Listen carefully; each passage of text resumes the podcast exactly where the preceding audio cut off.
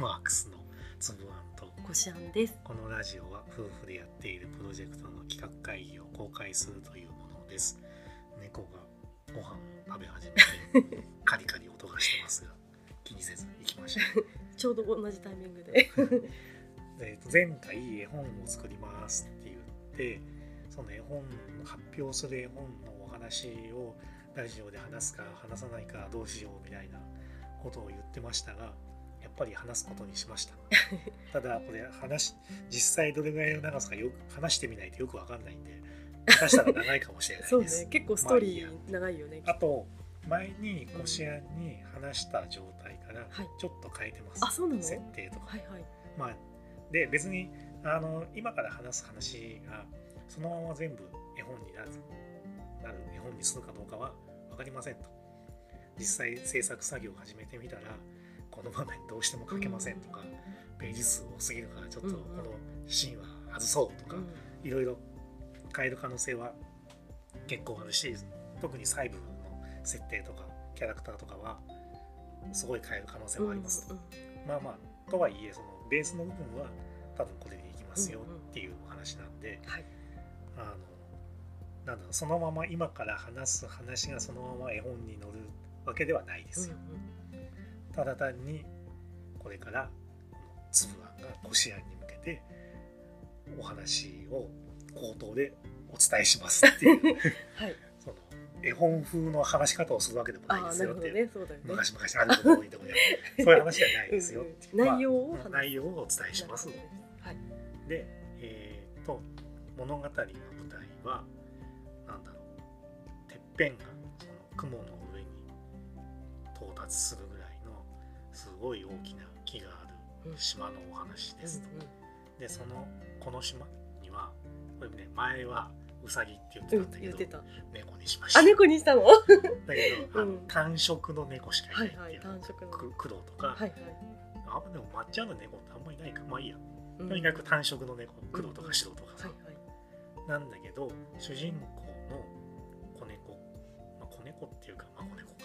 子猫だけは島です。うん。うん虎猫です。う、ん。で両親はとても優しくてうん。大切に育ててくれてるんだけど、主人公のその虎猫はその島の中で一匹だけ虎柄なんだようん。だからちょっといじめられてますと、うんうん。であの最初に言ってなかったんですがそのちょっと人間チックなうん。世界観になってるから、うんここの猫たちも学校に行ったりとかしてます、ね。そういうそういう感じね。で学校のクラスでもいじめられたりとか、はいちょっとはい。で島に他に暮らしてる他の大人の猫たちもちょっとなんか縁起悪いみたいなうん感じの気持ち悪いみたいなね。呪われた存在というか、う疎ましく主人公のことを思ってんますかわいそう。ただそれだけのことなのに かわいそう。でそんなある日、巨大な嵐が島を襲いますと、でその嵐はみんなそんな体験したことのない巨大な嵐、で一晩中大きな音を立てて強風が吹き荒れると。雨も降るし雷も鳴るしみたいな。そしたらもう巨大な地響きが起きてその後に島全体が地震のように揺れると。うん。まあだけど、まあ、特に何があるわけでもないし嵐ながらみんな外行かないんだけど嵐が明けた後に猫たちが外に出てみると島のどこからも見えたはずのあの巨巨大な木がない。あおやおいおいってなって。うんで猫たちは慌てて木があった場所に様子を見に行くと木は海の方に向かって倒れてると。うん。でも木の先っぽはもう遠く遠すぎ水平線の方までずっと行っちゃっててどうなってるか見えませんと。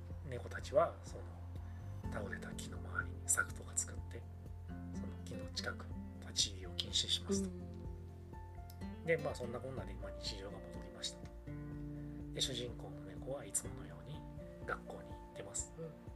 でいつものように放課後みたいなうんうん。いじめっ子いじめられるうん。いじめっ子猫3匹います。うんうん。う ん三匹。でお前のせいで大切な木が倒れちゃったんだなみたいな。言いがかりだね。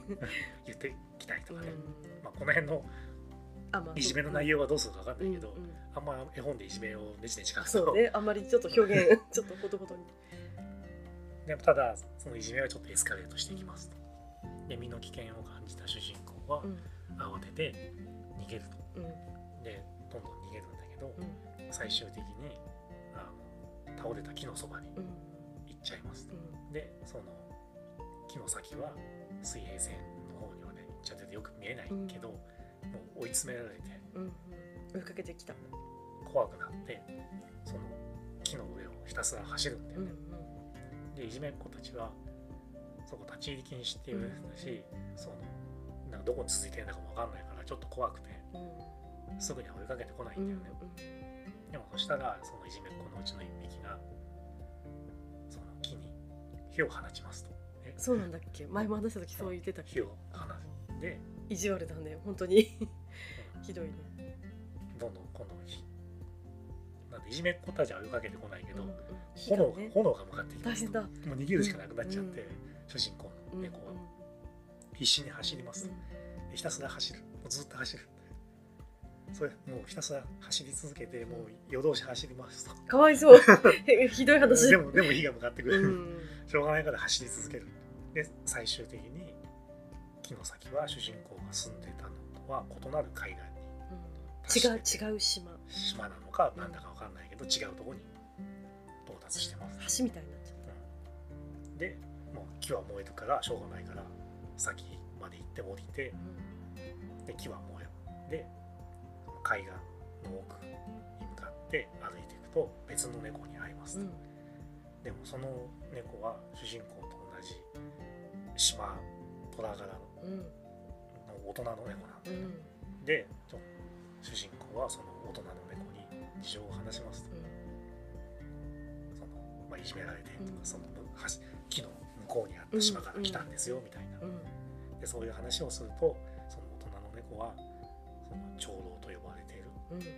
年老いた猫のところに主人公を連れて行って今の話をもう一遍しろと、うん。でそしたらその長老猫は他の猫たちに指示してその海岸の木のところにもう一遍戻って、うん。こう火が燃え広がらないように消火活動とかをしてね火は無事に消えますと。うん。ちょっとバタバタしてたからうん。あれだったんだけど、主人公が改めて周りを見てみるとなんだろうまあ猫がその虎柄もいるし単色のもいるし、うん。なんかヒョウ柄みたいなのもいるし、っていうこういろんな猫がいるしみたいろんな猫がうん。いることに気がつくのね。で主人公は今度さっきまではあのなんでここに来たかみたいな話しかしてなかったけど、自分の生い立ちみたいなその島の話とかもその長老にしますと。うん。で自分の住んでた島にはその単色の猫うん。しかいなくてうん。自分は虎柄だったからちょっとその縁起が悪いみたいに言われていじめられてましたと。そしたらその長老は本来猫っていうのはそのいろいろうん。だからがあるんだよ。っていうのを主人公に教えるしその木が倒れたのはただ単に嵐のせいでうん。主人公のせいではないよ。うん。そういう話もしてくれるんだけどだけどもうちょっとこの世界自然のバランスがちょっと崩れてきてますと、そのせいで今までになかった大きな嵐が発生したっていう話をしててでさらにもっと大きな嵐がおそらくというかもう来ますと。その長老。そのそのそこのたどり着いた先の島はなんかそういうなんていうの情報が得られるような文明がすごく進んでるっていう。う。そねその主人公がいた島よりもちょっと科学技術が発うん発達してるようなうんうん街みたいになってて天気の予報もできるんだよね。どっちかというとその遅れてるというか元いた島はちょっとまだ開発途中みたいな。開発途中というかなあまあ文明がちょっと島だからかな。孤立してた。孤立してたから。そっか。で次に来る嵐っていうのはあまりにも巨大でなんだろうその嵐のサイズっていうのよくわかんないけど、主人公が暮らしてた島よりも大きいと。大変だ。島全体がうん。もう壊滅的なダメージを受けることが、でせ説明されるんだよね、長老に。でその嵐が島に来るのはおそらく3日後です。うん脱出しないとそこの猫たちは多分全滅しちゃう、こっちにお来てもいいよって言ってるのかうん、だからそれを聞いた主人公は島の猫たちを助けたい。なうん。その長老に申し出ますと、だけど長老はそのお前をいじめるような猫たちを別に無理に救わなくてもいいんじゃないの、うん。うんいいの？本当に。って言うんだけど主人公はその自分の両親もいるし、うんその両親が好きな人たち、うんうん人っていうか猫だけど、うん。もいるからどうしても救いたい。長老に訴えます、で長老は主人公のその思いに心を動かされて大きな船を貸してくれる。うん。うんでその船を何操縦できる？船船乗りの猫みたいな人がいて、うんうん。猫みたいな人って変だけど 船乗りね船船乗りうん猫。を手配してくれるんだよ、うん優しい、で嵐が来るまで時間がないから、うんもう今すぐ出発しろと、うん、もう橋はだって木は燃えちゃったん木は燃えちゃったから。そっか。で島に登る猫たちを船に乗せたらすぐに引き返さないと、この船も嵐に巻き込まれて、危ない。全滅しちゃうからって言われる。んだよねうん。で主人公とその船を操船できる猫たち何匹かが元の島に向かいますと。でようやく着いて主人公は自分に何があったか両親に伝えてねまあ一晩以上家開けてたから心配してたからさ。でこの島に迫っている危機のことも伝えますと。で両親はすぐに主人公の話を信じてくれてすぐにこの島の、ね、猫を取りし仕切ってるそのなんか村長のところに向かって主人公が話してた島の危機についてうん。村長に伝える村長とかそのなんかその周りにいた大人の猫たちは信じませんと。でそれどころかなんだかよくわかんないけどうん。主人公が木を燃やしたことになってて。ああなるほどで大切な木を燃やした罰当たりの猫としてうん。追い返すというか相手にしません。なるほど。で主人公は困っちゃう。でとりあえず両親を連れて船にえー、じゃあ両親しかその大きな船に乗乗せられなかったってこと？だけど、うん船に戻ってうん。船乗りたちに状況を話すんだけど、うん。まあ、嵐も近づいてきてるから、もう早く出ようと。うんで予想予想よりも早く嵐が来る可能性もあると、今すぐ帰るぞって言うんだけどそのせっかく危機を知らせてるのに信じないやつはほっといていいだろう、うんうん。で主人公と両親は考えてこのみんなを見捨てるべきかそれともうん。説得して船に乗せるべきか、うんで主人公はとある決断をします、で主人公は今度両親も協力してうん。島の至るところになんかここは設定どうするのか分かんないけど干し草みたいなのとうん。か置きまくっていろんな場所に置いてうん。主人公は船から一番遠い場所の干し草に火をつけますなかなか すごい技だね。なるほど。わ悪悪者になりかねないあれだけどでも乾い。た草はよく燃えますと、はいはいであっという間に炎に包まれます、で主人公は火事だと言って村の中を走ってみんなに逃げるように伝えて家から出てきた猫たちは遠くに巨大な炎が見えてびっくりで燃えてるぞってなって、で主人公について逃げるんだよねで村長たちもそれに習ってついてきますとで大慌てで船に乗り込みますとで最後の一匹が船に乗ると今度そのタイミングで雨が降ってきてでものすごい雨の勢いでうん。炎は消えていきますと。うん。だけどもう船乗りたちは雨降ってきてるしうん。嵐が近いと思って船を出港させてますと。で島の猫たちは炎が消えたから島に帰りたいって言うんだけど今島に戻ったら船も嵐に巻き込まれちゃうからダメだって言って強引に船を動かしますとで嵐は船乗りの予想たちよりも早く島に来て大変だ。うん。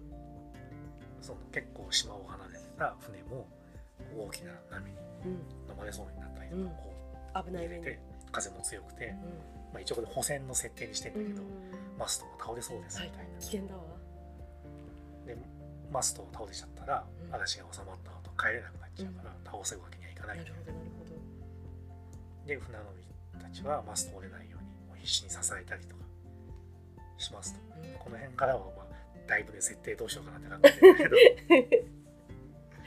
まあ今にもマスト倒れそうで顔のミシミシ言ってますみたいな、危険だしたらわかんない、まあ、いじめっ子猫のうちの1匹ぐらいがこうマストの上駆け上がっていってロープかけてななんかもう4つの方向ぐらいからみんなで支えるみたいな。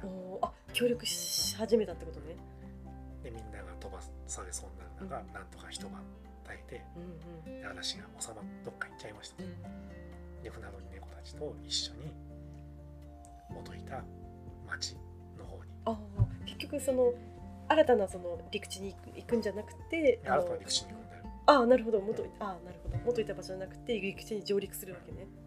うん。だから船乗りたちにとっては元いた場所ああなるほど。はいはい。その町の方に行く、はい。村じゃなくて。なるほど、で村の猫たちも船降りてきて、うん。そうしたらそこにはいろんな模様の猫たちがいますと。でむしろなんか単色の猫の方が少なくね？みたいな。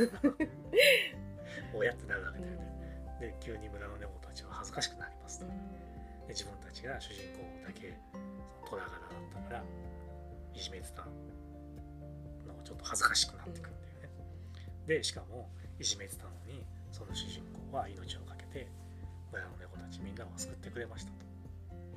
で村の猫たちは主人公に謝ってお礼も言うと。でその後にその壊滅的な被害を受けた島に戻ってその船乗りの猫たちも協力して村を復興してくれますでその後村にもその単色の以外の猫たちも移り住んできたりとかして、仲良くなったわけね。いろいろな猫たちが暮らすようになりますと主人公はその村の復興を手伝った後にそのちょっともっと都会に出ていろいろ学びたい。あってなってその長老たちが暮らす町の方都会へと出ていくっていうところでおしまいみたいあな話です。あなるほど長いです長いね。これ確かにこれ絵本っていうよりなんかちょっとしたなんだろう。児童小説みたいになりそうだね。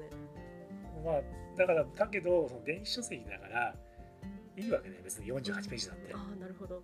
そんな。うん。まあそういう話ですっていうところでうんこの話をベースにいろいろこねくり回してなんとかやっていきますっていうところで今回のラジオはこれでおしまいです。はい。ありがとうございまあした。りがとうございました